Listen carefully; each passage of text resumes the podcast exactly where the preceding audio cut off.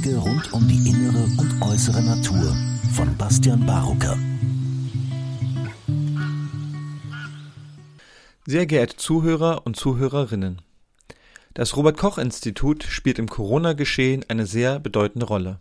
Es ist dafür zuständig, das von SARS-CoV-2 ausgehende Risiko zu bewerten. Damit liefert es die Faktengrundlage für die Corona-Maßnahmen. Auf meiner Recherche rund um Corona fand ich einen spannenden historischen Aspekt bezüglich des RKI, nämlich seine Rolle in Zeiten des Nationalsozialismus. Auf der Homepage des RKI heißt es zwischen 1933 und 1945 war das Robert-Koch-Institut als staatliche Forschungseinrichtung des öffentlichen Gesundheitswesens eng in die nationalsozialistische Gewaltpolitik eingebunden. Von 2006 bis 2008 haben Historiker des Instituts für Geschichte der Medizin an der Berliner Charité die Rolle des RKI im Nationalsozialismus untersucht im Zuge dieser Aufarbeitung veröffentlichte im Jahr 2008 der damalige Präsident des RKI, Professor Jörg Hacker, eine bemerkenswerte Stellungnahme. Ich durfte diesen von Astrid Kors eingesprochenen Text freundlicherweise übernehmen und bin dankbar, diesen Text hier präsentieren zu dürfen. Das Robert Koch Institut hat unter der Rubrik Geschichte eine Stellungnahme veröffentlicht. Ich möchte voranstellen den letzten Satz dieser Stellungnahme die wichtigste Lehre aus dieser Zeit. Jeder Einzelne, innerhalb wie außerhalb des Instituts, kann und muss Rückgrat beweisen. Diskriminierung und emotionale Verrohung, Schutz von Tätern oder eine Unterscheidung in wertvolle und weniger wertvolle Menschen dürfen wir nie hinnehmen. Das Robert Koch Institut im Nationalsozialismus Stellungnahme zu den Forschungsergebnissen. Professor Dr. Dr. Jörg Hacker, Präsident des Robert Koch Instituts. Sehr geehrte Damen und Herren, das Handeln des Robert Koch Instituts und seiner Mitarbeiter in der Zeit des Nationalsozialismus wurde in den vergangenen zwei Jahren sehr detailliert und ohne institutionelle Befangenheit untersucht. Wir sind dankbar, dass die Arbeitsgruppe vom Institut für Geschichte der Medizin der Charité Universitätsmedizin Berlin das Vorhaben durchgeführt hat. Wir sind auch dankbar, dass die Historische Kommission das Projekt begleitet hat. Viele Täter und Taten waren schon bekannt. Wir wussten auch von mehreren jüdischen RKI-Wissenschaftlern, die 1933 emigrieren oder sich verstecken mussten. Einige von ihnen sind sogar in der Jubiläumsveröffentlichung zum 75. Jahrestag der Institutsgründung 1966 genannt, mit dem Hinweis auf den Zwang zu Emigration oder Versteck. Aber erstmals ist jetzt das RKI im Nationalsozialismus systematisch und umfassend untersucht worden.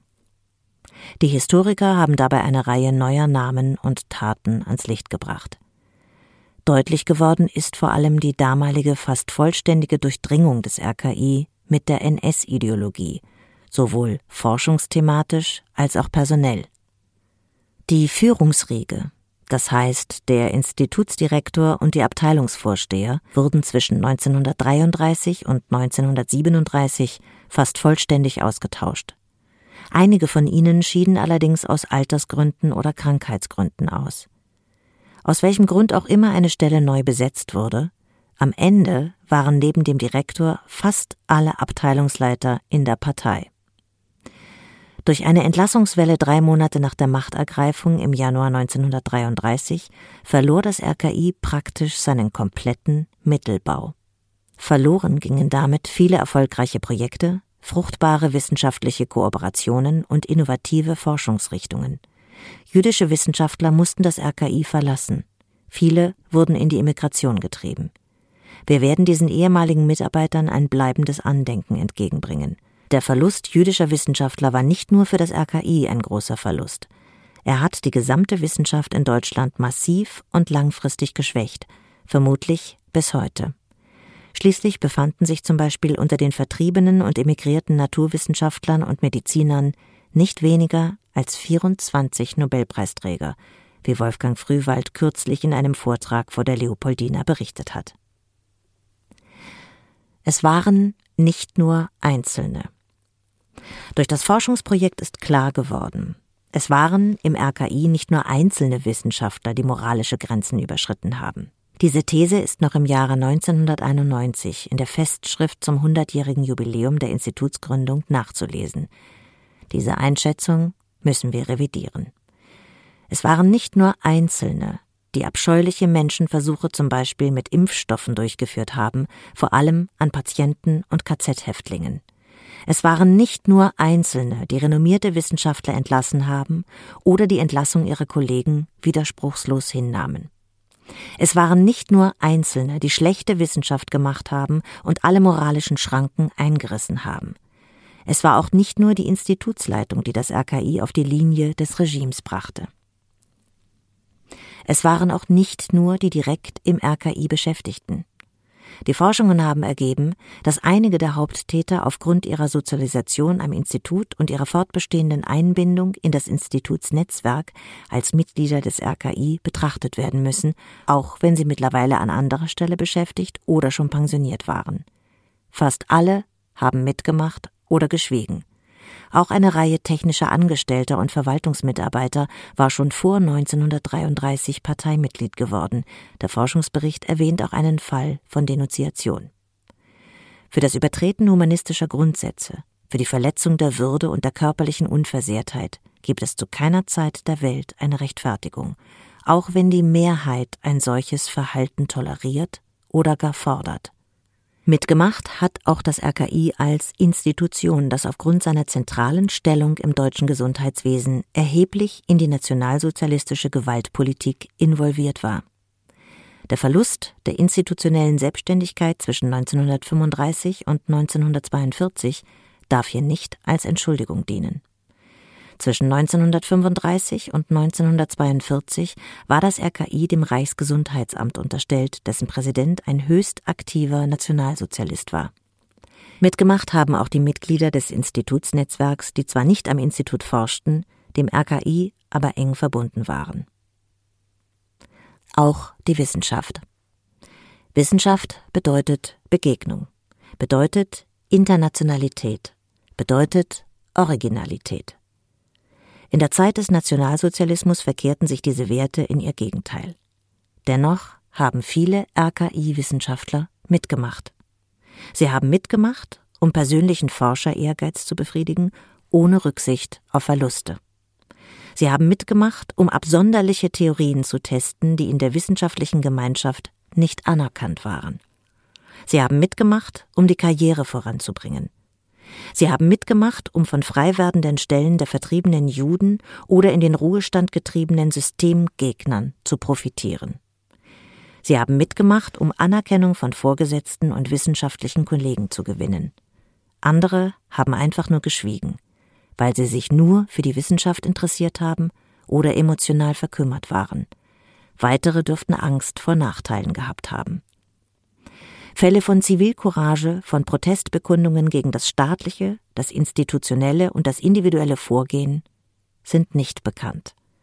Die Medizinhistoriker haben aus einzelnen Arbeitszeugnissen das Bemühen herausgelesen, Mitarbeitern durch eine positive Beurteilung den Weg in eine neue Stelle, in der Regel im Ausland, zu erleichtern. Wir hätten uns mehr Courage im RKI erhofft. Es war schlimmer. Wir müssen uns auch eingestehen, es war nicht nur wie überall, sondern es war schlimmer als an vielen anderen Einrichtungen. Schlimmer, weil das RKI als staatliche Einrichtung eine besondere Nähe zum staatlichen Terrorregime hatte. Schlimmer, weil das RKI in dieser Zeit historisch bedingt enge Verbindungen zu dem damals demokratiefeindlichen Militär hatte.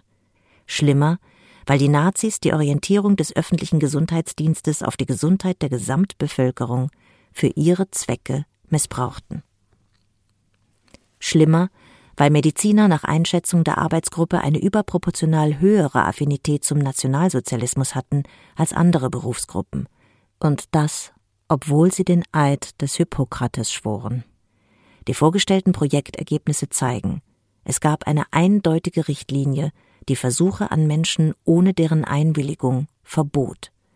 Die Quellen belegen, dass die Täter die Richtlinie kannten und ignorierten oder von den verzweifelten Lagerinsassen, die keine Wahl hatten, die Zustimmung skrupellos erpressten oder erpressen ließen.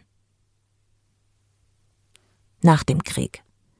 Das Verhalten der Wissenschaftler aus dem RKI nach dem Krieg zeigt alle Facetten deutscher Vergangenheitsbewältigung. Das ist zu einem großen Teil vermutlich aus der Kontinuität der Eliten erklärbar, die nach dem Krieg weitermachten, als ob nichts gewesen wäre. Die meisten hatten ja mitgemacht oder zumindest nicht protestiert.